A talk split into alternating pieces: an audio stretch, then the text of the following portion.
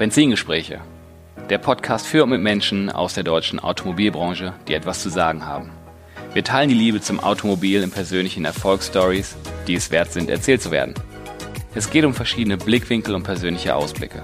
Vom prüfenden Blick in den Rückspiegel bis zur spannenden Aussicht mit Fernlicht in die mobile Zukunft.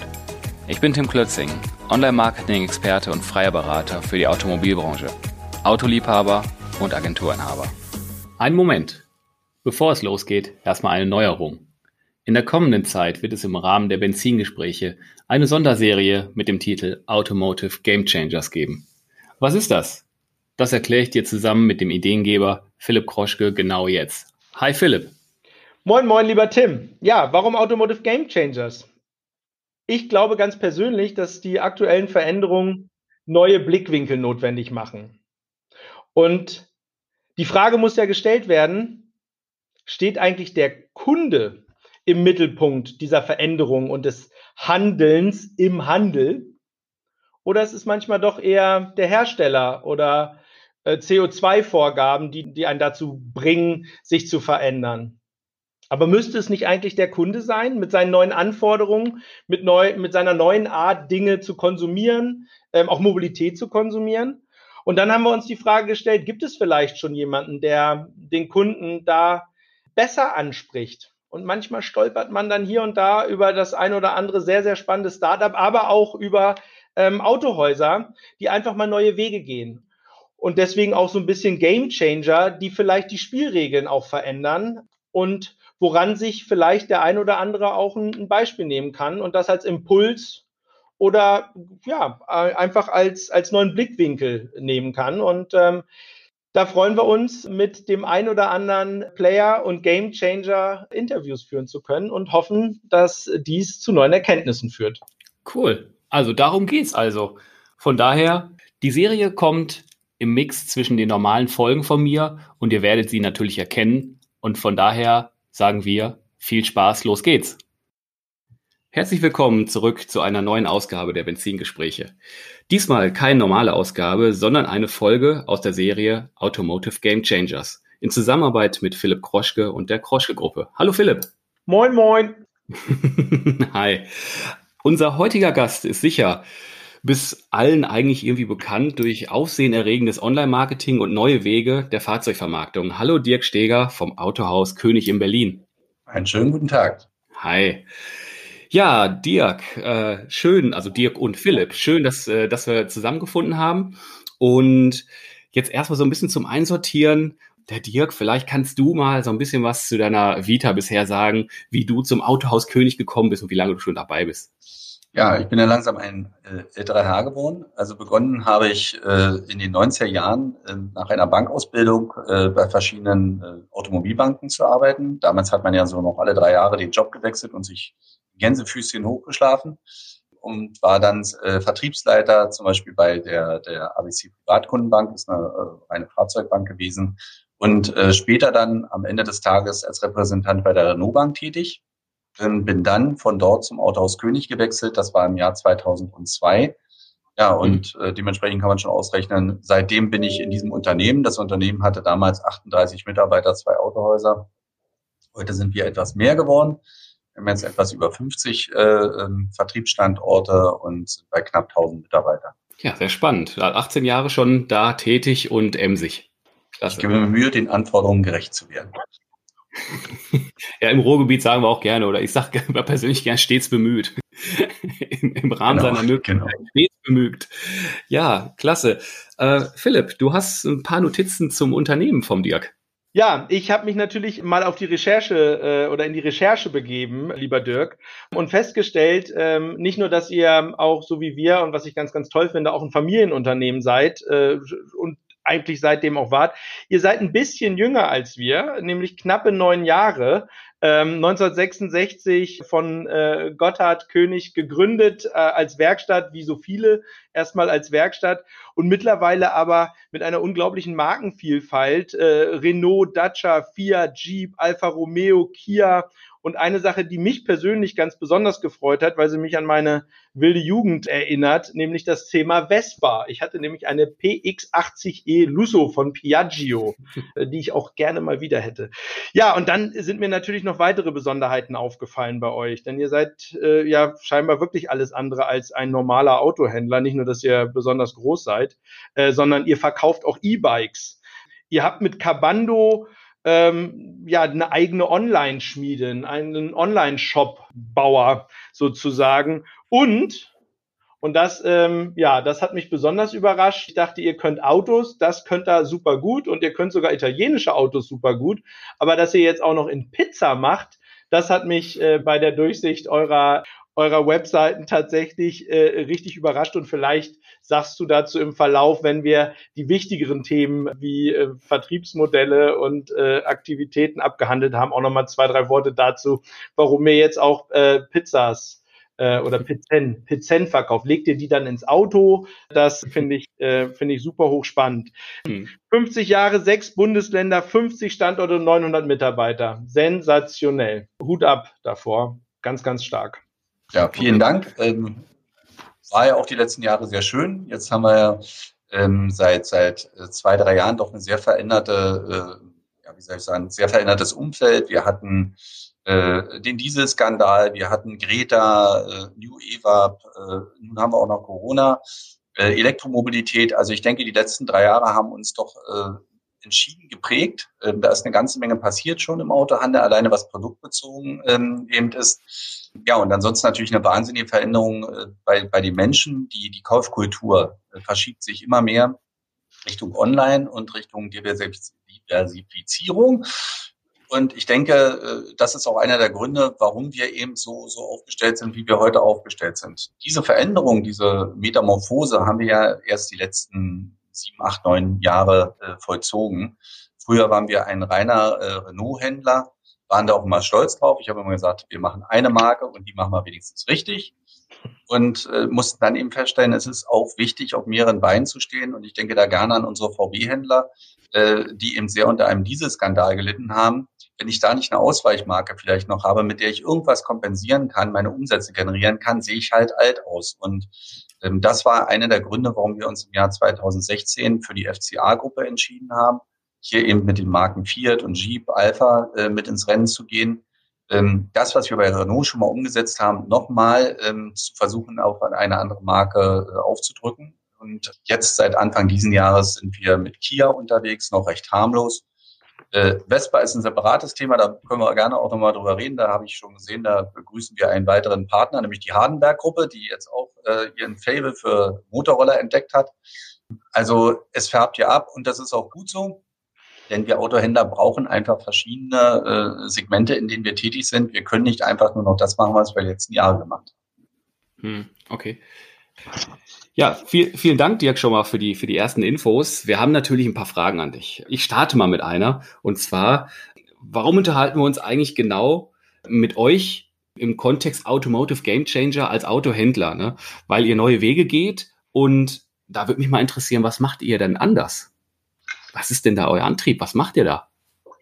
Also wir haben uns schon, schon lange von diesem rudimentären Geschäft verabschiedet. Es hieß ja immer, äh, die Werkstatt ist der Erfolgsbringer schlechthin. An Neuwagen verdient man nichts mehr, ähm, maximal noch an Gebrauchtwagen. Und das waren, das wollte ich nicht akzeptieren.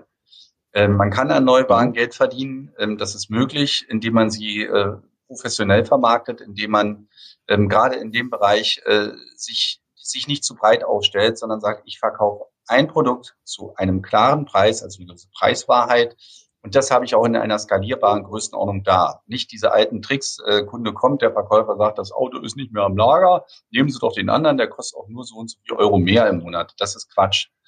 Dadurch äh, äh, verliere ich die Skalierbarkeit und verliere auch die Möglichkeit, eben ähm, das Produkt online darzustellen.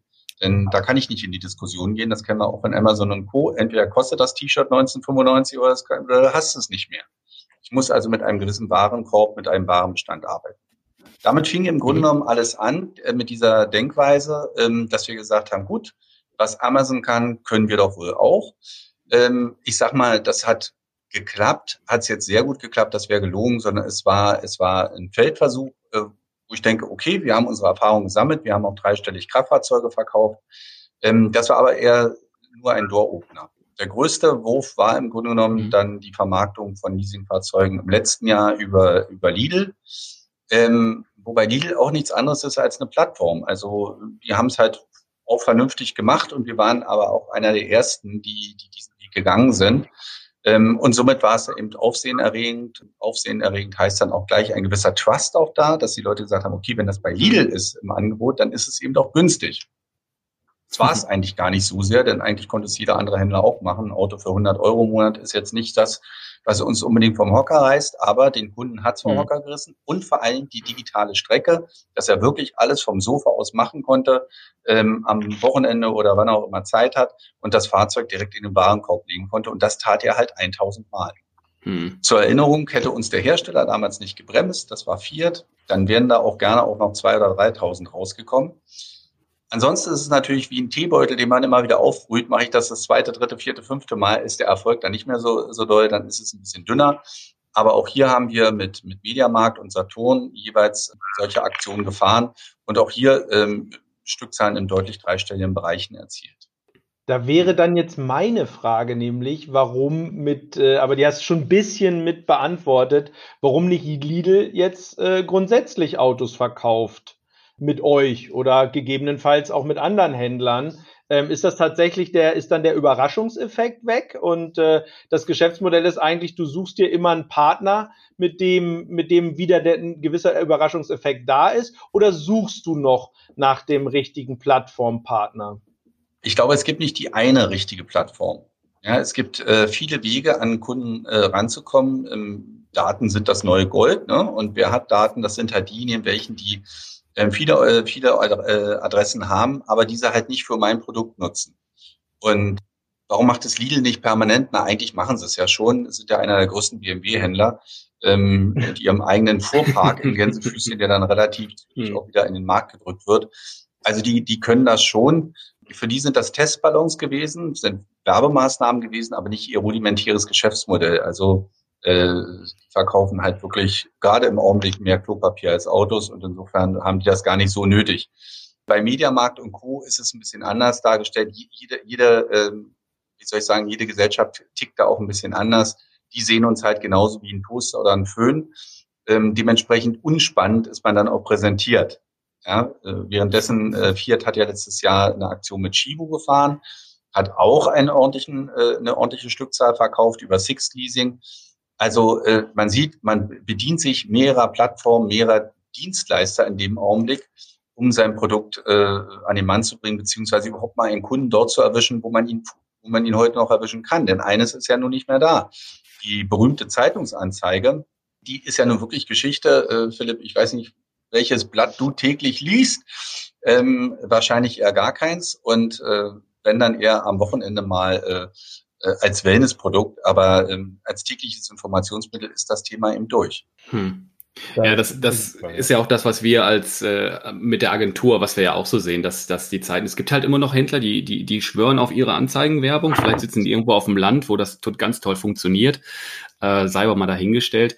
Viele machen es auch, weil die, die, die Hersteller halt die WKZ-Richtlinien noch aus dem letzten Jahrhundert haben ja. und da die Anzeigen halt pushen wollen und dann Imagewerbung verbreiten. Ähm, aber hier sind jetzt gerade Firmennamen gefallen, Amazon, Lidl, Saturn, Mediamarkt. Wie sind denn da, bist du da, bist du da offene Türen eingerannt oder haben die erstmal gesagt, äh, Moment mal, was möchtest du denn jetzt von uns oder wie war denn da so die Reaktion? Also offene Türen waren es nicht. Ähm, äh, die Reaktionen waren erstmal überraschend, äh, dann sich mit, mit dem Autohaus überhaupt abzufinden. Überhaupt ein Autohaus ist ja sowieso ein bisschen uncool. Ähm, da muss man schon eine gewisse Größe haben. Und wir hatten durch Vehiculum auch äh, einen Door-Opener bei, bei Lidl. Äh, die wollten auch mal probieren, wie läuft das mit einer voll digitalen Strecke. Und die Gründe sind halt sehr unterschiedlich. Ne? Amazon äh, wollte es mal ausprobieren. Ähm, hat auch wirklich ein halbes Vermögen gekostet. Das ist echt ein teurer Laden, ähm, bis man dort gelistet okay. wird. Ähm, hm. Für die war dann danach klar, also Autohandel so richtig sexy finden sie es nicht, das sind viel zu viele Auflagen, da verdienen sie mit anderen Bereichen halt mehr Geld. Ähm, hm. Aber am, am Ende des Tages waren es für viele eben Versuchsballons und jeder sucht natürlich, also zum Beispiel gerade Mediamarkt oder auch Chibo, die suchen nach anderen Einnahmequellen. Ähm, Im Augenblick, glaube ich, ist es ein bisschen schwieriger geworden, äh, dank Greta, weil man ja, ähm, das Auto ist ja sehr negativ belastet im Augenblick. Es ist äh, dauerhaft in den Medien und äh, ja, äh, es ist äh, der Klima, äh, Katastrophenverschuldner äh, schlechthin. Ähm, der einzige Weg, den, den, den man halt sieht, ist die Elektromobilität. Da fehlt uns aber als Händler auch noch die nötige Erfahrung, äh, weil diese Menschen oder Firmen wollen natürlich ganz gerne immer dann, dass man ein knackiges Leasingangebot macht, irgendwie für unter 100 Euro. Und da muss ich sagen, bei aller Innovation und bei allem Mut da habe ich selber eine Menge Respekt davor, diese Fahrzeuge äh, nach drei, vier Jahren wieder zurückzunehmen mit den heutigen Standards, weil ich mir einfach denke, Mensch, so mein erstes C-Netz-Telefon hat 10.000 Mark gekostet und äh, nach drei Jahren hätte ich es noch nicht mal mehr für eine verkaufen können. So ähnlich wird es wahrscheinlich mit Elektroautos auch sein. Ja, hm, okay. habe ich auch gerade tatsächlich äh, äh, mich mit einem, mit einem auch befreundeten Autohändler drüber unterhalten, der sagte, also wenn jetzt gerade auch die Batterieentwicklung in der Geschwindigkeit weitergeht, was mache ich denn mit Fahrzeugen, die ich jetzt gerade äh, verkauft oder verliest habe, wenn die dann zurückkommen, die will ja dann gar keiner mehr haben, äh, wenn, wenn jetzt gerade die, die Entwicklung der, der Batteriekapazitäten so dramatisch steigen. Das ist schon ein spannendes Feld, aber da hast du dich ja draufgesetzt. Also ich ähm, konnte sehen, du hast äh, ein Renault Electric Vehicle Experience Center. Also nicht einfach nur eine Nische, wie, wie das bei vielen anderen, weil mehr als zwei Autos äh, braucht man da ja sowieso nicht reinstellen. Also ja. da gibt es ein richtiges Center und ich musste auch feststellen, das war mir auch nicht so bewusst, Renault ist auch Elektromarktführer äh, mit, seinen, äh, mit seinen Elektroprodukten. War mir gar nicht, äh, war mir gar nicht so gewahr, äh, weil, weil ich andere Marken tatsächlich früher mit Elektro wahrgenommen habe äh, und das irgendwie so ein bisschen still und heimlich passiert ist. Wie ist da so deine Einschätzung? Also zum einen sagst du ja, schwierig, was das Leasing angeht, aber jetzt gerade aktuell läuft es doch gut, oder? Grundsätzlich läuft es gut. Der größte Verhinderer äh, am Verkauf ist ehrlich gesagt nicht der Kunde, sondern der Verkäufer, der sich gerne noch äh, sträubt, sich mit dem Thema auseinanderzusetzen, weil der Kunde äh, ganz neue Fragen, Fragestellungen hat, wie, äh, wie läuft das mit der BAFA, mit dem Zuschuss, wer finanziert mir den zwischen, ähm, was ist, wenn ich, äh, äh, wenn ich laden will? Ähm, was ist eigentlich ein Schnellladegerät? Äh, wo kann ich die Wallbox beantragen? Über welchen Dienstleister kann ich jetzt irgendwie Strom mhm. beziehen? Ja, da macht der Verkäufer dicht und sagt, ach, wissen Sie was, wollen Sie nicht hier so einen schönen Verbrenner haben? Da haben wir doch mal alles drin und da kennen wir uns auch gut mit aus. Also der Verkäufer ist das größte Thema da. Ansonsten, mhm. ja, Renault ist seit 2012 ähm, schon im Elektrobereich unterwegs, ähm, hat sie sehr, sehr viel Geld die letzten fast gefühlte Jahrzehnte, ja, aber Jahre gekostet. Und ähm, der Erfolg ist jetzt eben da, dass sie im Augenblick mit dem Renault Zoe Marktführer sind, weil A1 die Verfügbarkeit da war und A2 das Netz eben auch schon äh, ausgebildet war. Also die Verkäufer, manche können's. Ja, dieses Elektrocenter haben wir schon vor, vor zwei Jahren ins Leben gerufen. Das gibt's auch nochmal in Stockholm, gemeinsam mit Renault. Aber erst durch, durch die äh, verschiedenen Fördermaßnahmen, die dieses Jahr gegriffen haben, kam eben auch dann äh, Schwung in die ganze Sache rein und äh, somit konnten wir dann eben auch die nötigen Stückzahlen hier verkaufen. Wobei das Wort verkaufen echt gefährlich ist. Es wird oft verliest. Und mhm. ähm, da äh, hatte ich ja schon eingehend die Risiken genannt. Also mhm. ich verkaufe jedem alles. Ich glaube auch nicht nur, dass es die Entwicklung der Batterie ist, vor der ich Angst habe, sondern ich glaube, dass die Preisentwicklung sehr extrem sein wird. Also auch hier mal wieder, ich mag so eine Vergleiche. Ich kann mich noch dran erinnern, in den 70er Jahren hatte mein Vater seine erste Quarzuhr, ne? da leuchteten die Zahlen so schön bunt. Und da durfte man auch nur so alle zehn Minuten mal raufdrücken, weil ansonsten war die Batterie sofort leer ähm, und kostete ein Vermögen, ja, irgendwas um 1000 Blubs. Und äh, dann vergingen keine drei Jahre, dann hast du die Dinger für 20 Euro oder 20 Mark auf der Straße gekriegt, Quarzuhren. Und heute ist so eine mechanische Aufziehuhr von bekannten Marken, Breitling, Rolex, sonst was, ähm, viel teurer. Und wahrscheinlich wird es hier genauso sein. Elektrofahrzeuge sind einfach wesentlich preiswerter in der Produktion. Ähm, da sind weniger Teile drin, das ist ein Staubsauger, ja, Dyson wollte es ja auch mal machen. Und äh, so ein, so ein, so ein so ein, so ein Fahrzeug, so ein echtes Verbrennerfahrzeug, da sind viele Komponenten drin. Ja, das müsste, die müssen wie Zahnräder ineinander greifen, verschiedene Metalle, die müssen Hitzen überstehen, etc. Also das ist schon eine, eine Meisterleistung, die da verbracht wurde. Ähm, und die wird man eines Tages auch bezahlen müssen, falls man sie überhaupt noch fahren kann, äh, mangels äh, Zulassungsfähigkeit des Fahrzeugs. Und deshalb, um es kurz zu machen, ich glaube, dass diese, diese Autos über kurz oder lang sehr, sehr preiswert werden und dass sie dann im, im Wettbewerb zum Gebrauchten stehen. Hm, okay. Ich, ich, ich hole doch mal äh, weg zu dem, zu dem vertrieblichen Aspekt, äh, den ihr da habt. Hm, und zwar haben, haben, haben eure Aktionen und Kooperationen deiner Meinung nach den deutschen Autohandel verändert? Ja. Das ist ein bisschen groß gesprochen, aber. Ja, aber man darf auch mal großkotzig sein. Also ich glaube schon, dass es zumindest äh, den einen oder anderen wachgerüttelt hat, insbesondere ähm, auch Hersteller, die daraus leider Gottes für uns Handel die falschen Schlussfolgerungen ziehen, nämlich äh, dann kann ich es ja auch selber, ähm, hm. was vielleicht sogar stimmt. Ich weiß es nicht, ja, aber wir leben ja eben vom, vom Fahrzeugvertrieb, wir leben von der Auslieferung, äh, wir leben von, von, von den Finanzierungen und Leasingprodukten, die uns ja auch äh, ordentlich Geld in die Kasse spüren. Ähm, das brauchen wir auch, sonst, sonst haben wir den Deckungsbeitrag für die Fahrzeuge nicht mehr. Und ich denke, gerade im Autohandel also die Hersteller haben sich jetzt schon mit dem Thema auseinandergesetzt und gesagt, na, ich könnte eigentlich auch einen Shop bilden. Die Frage ist eben, was passiert danach? Wer übernimmt die Auslieferung? Warum wird das tun? Wofür wird das tun? Ob einige mhm. Autohändler darüber äh, nachgedacht haben. Also ich komme mir manchmal so vor wie in äh, wie früher, wo diese ganzen Edeka-Läden die Tante Emma-Läden ver, äh, vertrieben haben ja, hier bei uns hat der, kann der Kunde noch, wird er noch mit Namen begrüßt und äh, hier habe ich einen super Service und ich habe auch eine Lackiererei und einen Familienbetrieb mit Foto und dem Meister, äh, äh, der Meisterurkunde des Schwiegervaters hinten am Tresen. Das ist, das ist oldschool. Und äh, es wird diese, vielleicht auch uns, aber es wird diese Häuser definitiv eines Tages treffen, weil der Kunde ist irgendwann nicht mehr bereit, das mehr zu bezahlen, für das bisschen mehr an Liebe, was er da erhält. Er wird wirklich äh, online kaufen wollen. Und jede halbwegs vernünftig große Händler, äh, Handelsgruppe sollte sich damit beschäftigen. Ich sage nicht, dass ein ganz kleines Autohaus nicht überlebensfähig ist. Ja, da habe ich alles mhm. noch selber im Griff. Ne, da kann der Vater die Werkstatt machen und eine super Leistung vollbringen. Der Schwiegersohn macht den Verkauf und die Mutter die Buchhaltung. Das ist super. Und ich meine das auch so. Das wird ein Geschäftsmodell sein. Aber so wie ich eine gewisse valide Größe habe von drei, vier, fünf, sechs Autohäusern, komme ich um den Online-Vertrieb nicht drum. Hm.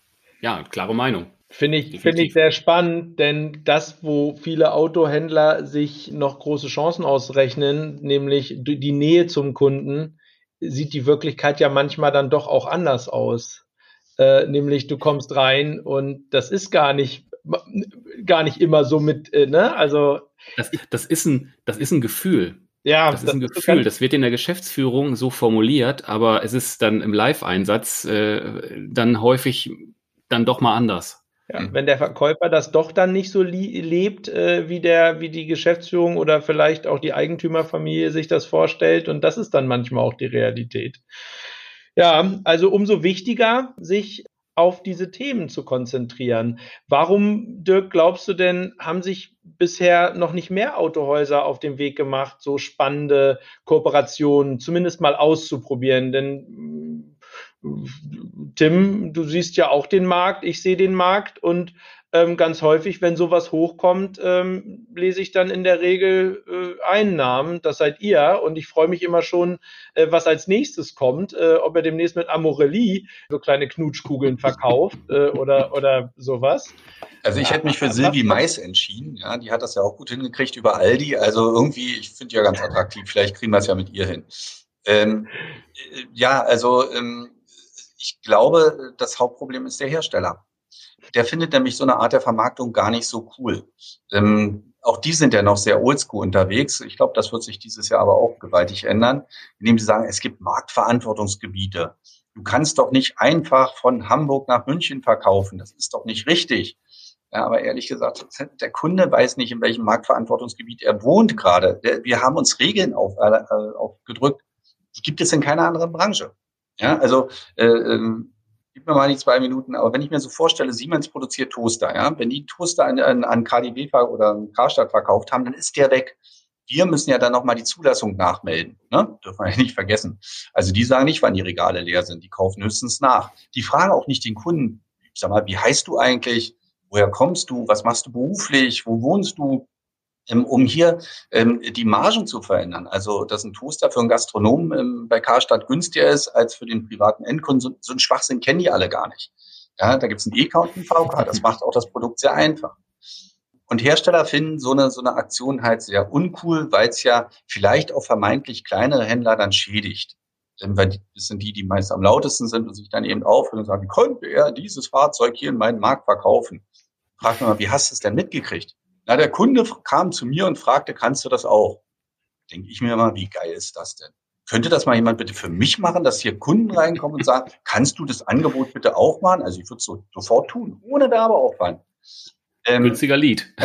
genau, ein, ein heißes Lied, das sitzt vor mir, ja, also irre. Ähm, ja, und da ähm, diese, äh, da Hersteller aber wie gesagt genauso ticken, haben viele Angst eben vor den, ähm, mit Recht muss man auch sagen, vor Sanktionen des Herstellers.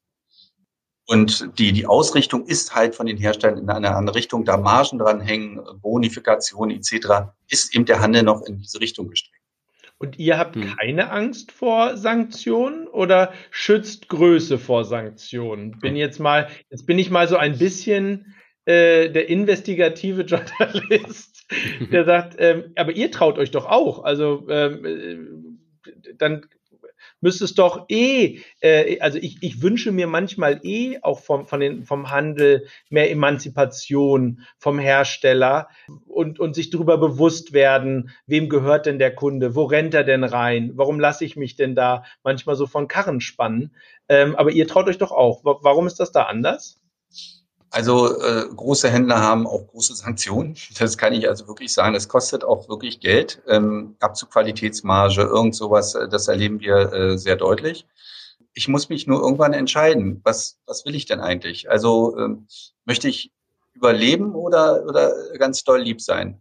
Also wir haben ganz viele, ähm, ähm also ihr kennt das ja, es wechseln permanent Autohäuser im Augenblick die Besitzer. Ne? Und dann gucke ich mir manche, manche äh, Schreiben an, von Autohäusern, ey, willst du mich kaufen? Und dann steht dann auch mal drin, Fünf-Sterne-Bewertung vom, vom Hersteller und vom Händler und alles ist super und ganz tolle äh, NPS-Werte und, und, und. Dann sagst du, aber warum verkaufst du denn dann? Naja, es kommt nichts bei raus. Eben. Und das ist eigentlich das Hauptproblem. Es ist mhm. nicht das Ziel, gegen den Hersteller zu arbeiten. Im Gegenteil. Wir müssen schon miteinander arbeiten. Es äh, ist ein Hand in Hand. Aber wenn der andere doch so gar nicht verstehen will im Augenblick, dann müssen wir ihn vielleicht auch mit solchen Aktionen wie, wie, wie Amazon oder Lidl auch mal davon überzeugen, dass eben das der Weg sein muss. Denn wir werden den Kunden verlieren. Und wir, ähm, äh, wir haben ihn in den, in den letzten Jahren sehr viel an gar nicht andere Autohändler verloren, sondern eben an ganz andere Mobilitätsformen, die Gott sei Dank ja gerade mal im Rückzug sind, wie Carsharing, Abo-Modelle etc. ist ja alles sehr ruhig geworden gerade. Aber das ist nur eine Verschnaufpause. Wir haben jetzt nur Zeit zum Luftholen. Ähm, und die sollten wir nutzen und nicht sagen, hey Mensch, guck mal, geht ja gerade wieder alles. Nee, nutz die Zeit, um dich zu entwickeln. Hm, ist ja, was du sagst, ist ja auch so ein bisschen, da muss man auch einfach mal ein breites Kreuz haben und das aushalten und machen. Ne?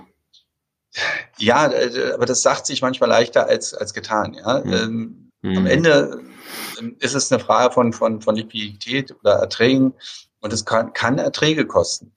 Aber vielleicht ist es auch nur hm. temporär. Also ich kann hm. zum Beispiel Thema Leasing ist ja, ist ja eines, ähm, was wir seit Jahren sehr intensiv betreiben. Und aus heutiger Sicht muss ich sagen, im Augenblick finde ich es gut. Ich weiß nicht, wie ich es in einem Jahr finde. Das ändert sich auch permanent. Aber im Augenblick finde hm. ich klasse, mir Fahrzeuge äh, zu einem Preis in einem, zwei, drei Jahren zu sichern, die es wahrscheinlich so gar nicht mehr auf dem Markt geben wird. Denn eins ist klar, wie wir vorhin schon besprochen haben. Normale Verbrennungsfahrzeuge werden teurer. Aus vielen Gründen weil CO2-Abgaben fällig sind, weil die Technik intensiver wird in den Fahrzeugen, damit sie CO2-Ziele erfüllen.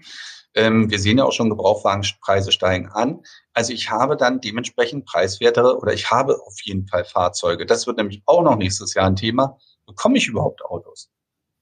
Mhm. Ja, oder okay. bekomme ich die, die der Kunde will? Elektrofahrzeuge werden wir uns mit totschmeißen können.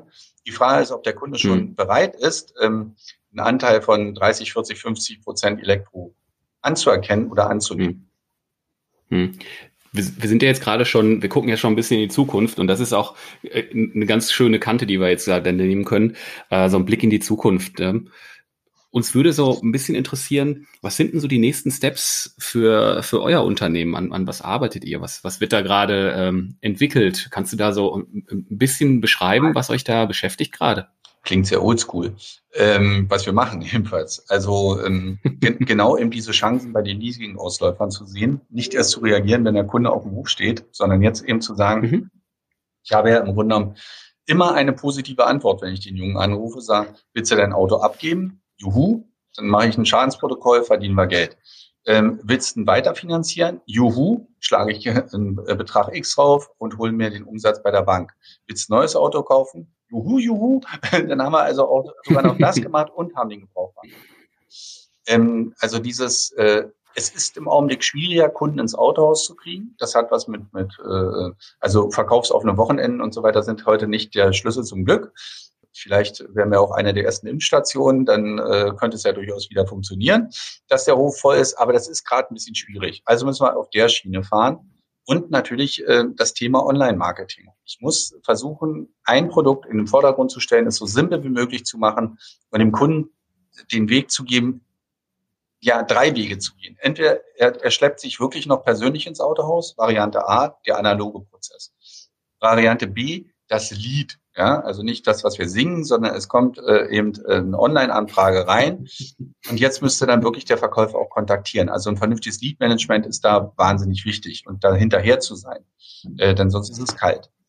Und das dritte ist eben dann tatsächlich der voll digitale Prozess, wo ich den Kunden bis hin zur, äh, ähm, ja, zur Finanzierung oder Leasing des Fahrzeuges eben führe, ohne dass er mit einem Menschen zu tun hat. Und dann sehe ich immer die schönen Beispiele von äh, immer wieder Amazon, ist für mich eine, äh, sehr klar, das sind die Profis. Ähm, ich fühle mich von denen gut betreut, obwohl ich nie Kontakt zum Menschen habe. Wie kann das sein? Weil ich über jeden Schritt informiert werde. Weil der Zulasser so nett ist und sagt, Ihr Kfz-Brief ist bei mir angekommen. Ähm, weil er sagt, Ihr, Ihr Fahrzeug ist jetzt zugelassen worden. Und das ist nur eine E-Mail. Das ist wie, Ihr Paket wird versandt, Ihr Paket ist jetzt bei DHL, DHL sagt, übermorgen kommt's und dann sagen sie, oh, jetzt ist es da. Also die Form von Kommunikation reicht mir vollkommen aus. Und ich brauche auch wirklich niemanden, der im Nachgang anruft und fragt, ob ich gut damit nach Hause gekommen bin, sondern ich finde es aber ganz cool, wenn Sie mich fragen, ist alles gut gegangen? Also bewerten Sie mich mit eins bis fünf Sternen und wenn was ist, äh, dann schreiben Sie doch eine E-Mail. Das sind mhm. Sachen, glaube ich, darauf müssen wir uns einstellen. Denn ich finde, wir sind so eine wichtige Branche, eigentlich Deutschlands wichtigste. Und wir sind sowas von verkrustet und alt im Kopf, dass es mir manchmal Sorgen macht. Hm. Sag mal, Dirk, ähm, du hast ja jetzt auch schon ähm, für bestimmte Aktionen mit auch mit Startups kooperiert, beziehungsweise eine Mal ist kein Startup, aber du kooperierst mit Partnern um, um äh, die Dinge äh, um, um deine, deine Aktion auch durchzuführen. Auch da sehe ich halt eine Offenheit, die man an vielen Stellen vielleicht an, äh, noch nicht sieht, sondern eher die Gefahr, oh, die, die wollen uns Böses. Wie wichtig ist da so ein Partner und wonach gehst du denn? Also wie kommst du auf Vehiculum oder wie, wie kommst du dann auf, auf ALD äh, als, als Partner? Wonach suchst du da? Was ist dir wichtig? Also jede, jede Form von Partnerschaft kostet Geld. Ja, entweder zahlt man denen was, eine Vermittlungsprovision oder, oder ich bin, äh, wir haben gemeinschaftliche äh, Entwicklungskosten. Ähm, jetzt muss man einfach mal sagen, wie viel will ich denn dafür im Jahr ausgeben und wie viel spare ich im Gegenzug an der Förderung des, äh, was weiß ich, des Billardvereines in Klein-Kummersbach. Ähm, weil die, die Autohäuser geben ja durchaus ordentlich was aus für, für Reklame. Ne? Kunden anschreiben, Zeitungsanzeigen etc. pp. Also da ist ja Budget da. Und wenn ich anfange, dieses Budget mal anders aufzuteilen und nicht nur danach zu gehen, okay, was kriege ich denn eigentlich für einen Zuschuss von wem? Weil das hatten wir auch am Anfang. Es hilft doch nichts, wenn ich 50 Prozent von etwas vom Hersteller bezuschuss kriege, was 100 Prozent nichts bringt. Ähm, dann äh, sind die anderen 50 Prozent auch lost. Also nehme ich doch lieber mhm. dieses Geld, was da übrig bleibt und stecke es in, in solche Kooperationen. Ja, und die ergeben sich durch Gespräche die ergeben, also ALD kennt man halt, das ist jetzt auch nicht äh, gerade ein jugendliches Startup-Unternehmen, ein Vehiculum da vielleicht schon eher. Ja. Ähm, und ich glaube auch, dass jeder von uns irgendwelche Ansprechpartner hat, die, die sich äh, auch von selbst melden. Also ich muss da gar nicht auf die Suche gehen. Ne? Wir haben ja sowas. Und äh, sagen wir mal, von zehn Versuchen klappt übrigens auch nur einer bis zwei. Ja, äh, Philipp, ich erinnere sowas ja. an die Twinner oder so. Das sind alles so, so, so, so Geschichten. Man versucht etwas und man darf dann auch nicht stinkesauer sein, wenn es mal nicht funktioniert. Und es wird ganz oft nicht funktionieren. Aber so, so ist das Leben. Und dann haben wir aber die Erfolge mit den 10, 20 Prozent. Ja, und die feierst du natürlich auch, das ist klar. Hm. Wir, wir reden ja jetzt gerade so, äh, wir bewegen uns ja so im Bereich Innovation. Hm, da würde mich mal interessieren, nach deiner persönlichen Meinung, was ist denn so aktuell die, die innovativste Entwicklung im Autohandel? Da bin ich jetzt sehr gespannt. Jetzt sind wir bei Handel. Autohandel wird ja oft noch mit dem Thema Service belangt. Also für mich ist das Innovativste äh, die Abschaffung unseres Telefones, weil das, was wir hier gerade machen, okay. äh, ist auch nicht gerade telefonieren, sondern mhm. ich möchte zum Beispiel, wie, wie oft haben wir das Thema, dass der Kunde sagt, ich erreiche Sie nicht in der Werkstatt. Sie sagen mir ja nicht, wann mein Auto fertig ist. Ich vergleiche immer viel mit anderen Branchen und ich sehe manches einfach nicht ein. Also das Thema Service finde ich als Begrifflichkeit schon doof. Ich rufe auch nicht den Gaswasserservice an oder den Dachdeckerservice oder den Schuhservice, sondern wir, wir versuchen eine Welt aufzubauen, die wir gar nicht mehr bezahlen können. Ja? Handwerker kosten Schweinegeld und der Kunde ist vorne ja gar nicht bereit, so viel zu bezahlen. Ja, sowieso da meint alles der Garantie. Hier die, die, die, äh, äh, den Kunden zu lenken und alles zu verschlanken und zu sagen, weißt du was, ich gehe da auch nicht mehr zu EasyJet zu irgendeinem Schalter oder rufe da an und sage, schicken Sie mir mal ein Ticket zu, sondern ich buche das komplett selber durch. Und das möchte ich ähm, im, im Werkstattgeschehen zu mindestens 90 Prozent zu haben. Ich möchte, dass der Kunde selber seinen, seinen, seinen Termin eintaktet, dass er weiß, was es kostet, es sei denn, es kommt zusätzliche Arbeit dazu, das ist immer so. Und ähm, inklusive der Buchung des Leihwagens muss das Thema Geschichte sein. Und ehrlich gesagt, das kann er auch gerne äh, mit PayPal oder mit was es als für Zahlmethoden gibt, Kreditkarte, sonst was schon gerne vorher entrichten. Dann renne ich nämlich nicht der Kohle hinterher und ich brauche nicht eine Armada von Tresendamen, ähm, die ans Telefon geht und, und äh, im Grunde genommen den Kunden immer nur das Gleiche sagt, der Meister ruft sie an, wenn ihr Auto fertig ist. Ja, denn äh, das ist ja meist nur Ungeduld von dem Kunden. Äh, ist es denn soweit? Kann ich schon früher kommen? Das, hm. das frage ich bei EasyJet auch nicht. Kann ich schon früher fliegen? Wie kommen die auf nee. die Idee? Natürlich nicht. ja. Äh, und EasyJet teilt also, aber eines mit, und das finde ich sehr nett von denen, übrigens per E-Mail, wir haben Verspätung. Und, und dementsprechend, so, sowas möchte ich bei uns in den, in den Autohäusern haben. Das finde ich den, den, den nächsten Schritt. Bei dieser, dieser Bereich Werkstatt ist das personalintensivste Thema. Ähm, egal, ob da jetzt nun ganz viel Gold oder nicht liegt, es muss einfach schlanker werden vom Prozess. Hm, super interessante und spannende Antwort. Ich habe jetzt mit verschiedensten Sachen gerechnet, aber nicht mit dem Aspekt. Ähm, echt interessant. Tolles Ding. Wir haben schon ein bisschen drüber gesprochen, aber das ist ja auch, Tim fragt gerne in seinen äh, Benzingesprächen am Ende auch, was glaubst du denn, wo es hingeht? Ähm, und äh, die Frage haben wir natürlich auch in unseren Podcast jetzt oder in dein Interview übernommen, weil es uns einfach interessiert, wie jemand, der so innovativ jetzt schon unterwegs ist, der so viele Dinge ausprobiert, was würdest du sagen, wo wird sich denn die deutsche Automobilbranche in den kommenden fünf Jahren hinentwickeln? Ja, fünf Jahre ist natürlich eine verdammt lange Zeit. Ähm, ich hm. glaube, dass wir immer mehr aus den Innenstädten herausgedrängt werden oder selber freiwillig gehen, weil wir für unsere Grundstücke einfach eine Mörderkohle kriegen. Wir werden, ähm, wir haben ja immer die gleiche Größe, vier bis 6.000 Quadratmeter. Und wo findet man das noch? In äh, Hamburg Innenstadt. Und dementsprechend äh, werden wir wahrscheinlich uns in, in Shop-in-Shop-Betriebe oder in, in kleinere Showrooms äh, dann verdrücken, die aber eigentlich eine extreme Chance bieten. Also wir haben so ein Projekt ja seit ein paar Jahren jetzt laufen für einen Jeep City Store, äh, vollkommen ohne Werkstatt, ein 500 Quadratmeter großer Ausstellungsraum. Es funktioniert wirklich gut. Der Kunde hat da, wenn er denn auch reinkommt, ähm, tatsächlich eine ganz andere Ansprache. Ne? Er wird gesehen, er wird wahrgenommen. Das ist ein Boutique-Charakter. Also ich bediene damit die analoge Schiene. Mhm. Ist bei weitem nicht so kostenintensiv wie ein komplettes Autohaus äh, zu betreiben, von Strom bis Heizung und so weiter. Und der Kunde akzeptiert, dass er für den äh, äh Werkstattbereich äh, äh, an den Stadtrand gehen muss. Also das wird erstmal passieren. Die Showrooms werden dadurch professioneller, sie werden schicker und das äh, die Verkäufer werden dementsprechend auch etwas professioneller, weil sie sich mit manchen anderen Themen nicht auseinandersetzen müssen. Es passiert jedem Verkäufer, dass er sonst mal zum Thema Werkstatt angesprochen wird. Das ist da äh, komplett weg. Das ist ähm, Punkt eins. Punkt zwei glaube ich, dass wir mit, dass wir das Thema Gebrauchtwagen tatsächlich in den nächsten Jahren stärker auf dem Zettel haben werden. Auch wenn alle elektrisch fahren wollen, ähm, hast du keine Ladesäule, hast du keine Ladesäule und dann hast du keine Ladesäule. Also mein Sohn, der ist 15 Jahre alt, ähm, mit dem bin ich letztens durch die Stadt gefahren, der quasselt wirklich, das ist unerträglich manchmal. Und da habe ich gesagt, du hältst jetzt so lange in den Mund, bis du die nächste Ladesäule siehst. Ich hatte eine Viertelstunde Ruhe.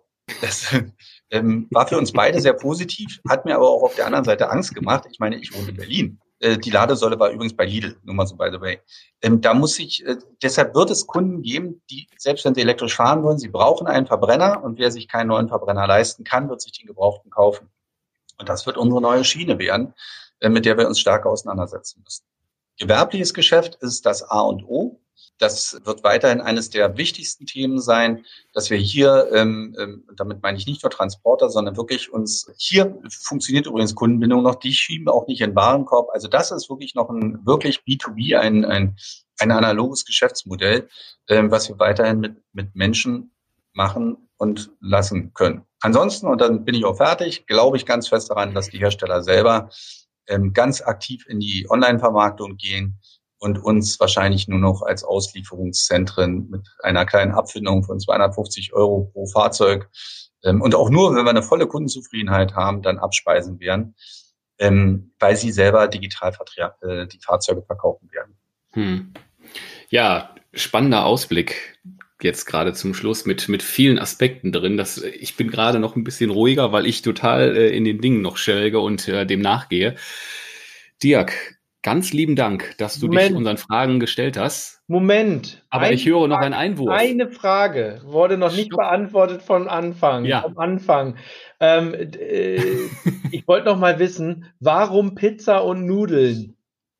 Also warum zwei italienische Restaurants unter eurer Flagge? Ich fand das äh, so niedlich und so spannend. Ähm, da hätte ich gerne einmal noch zumindest einen kurzen Satz zugehört. Also damals dachten wir ja, die Menschen würden sich noch treffen. Ne? Also es war vor Corona und äh, dementsprechend ähm, äh, so, so ein Meeting Point zu haben, um ähm, manchmal auch, wenn ein Kunde sich beschwert oder sowas, ne, dem einen Essensgutschein geben, ein positives Erlebnis verschaffen, ist viel viel netter mhm. als äh, bei dem, was weiß ich, zehn Prozent auf dem Werkstattumsatz zu geben und er befindet sich dann in der Königwelt. Ne? Wir, wir hoffen mal, dass die, dass die äh, Kellner da alle total freundlich sind und, und vieles ausgleichen, was wir vielleicht in unserem Daily Business versaut haben.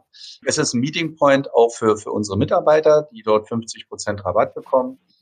Kann man sagen, wollen die noch andere Leute in ihrer Freizeit treffen, die im Autohaus arbeiten? Naja, wenn sie das nicht wollen, müssen sie woanders hingehen. Aber hier ist die Chance gegeben, dass man sich auch dort nochmal in seiner Freizeit trifft und äh, ja, Berlin ist die Stadt der einsamen Herzen, dann können sie halt dahin gehen und können sich wenigstens mit Riesenmädel mal ein bisschen unterhalten. Vielleicht wird ja was draus.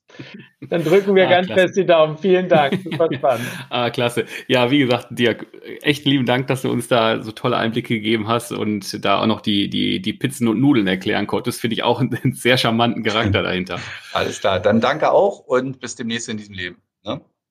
Ganz genau. Ja, vielen Dank und auch schön, dass ihr da draußen dabei wart. Ich hoffe, für euch war auch eine Menge dabei und äh, also ich schmunzel noch über die, die Antworten und bin nachdenklich, da war viel dabei und ich würde sagen, wir hören uns demnächst wieder. Macht's gut. Ciao. Bleibt gesund. Tschüss.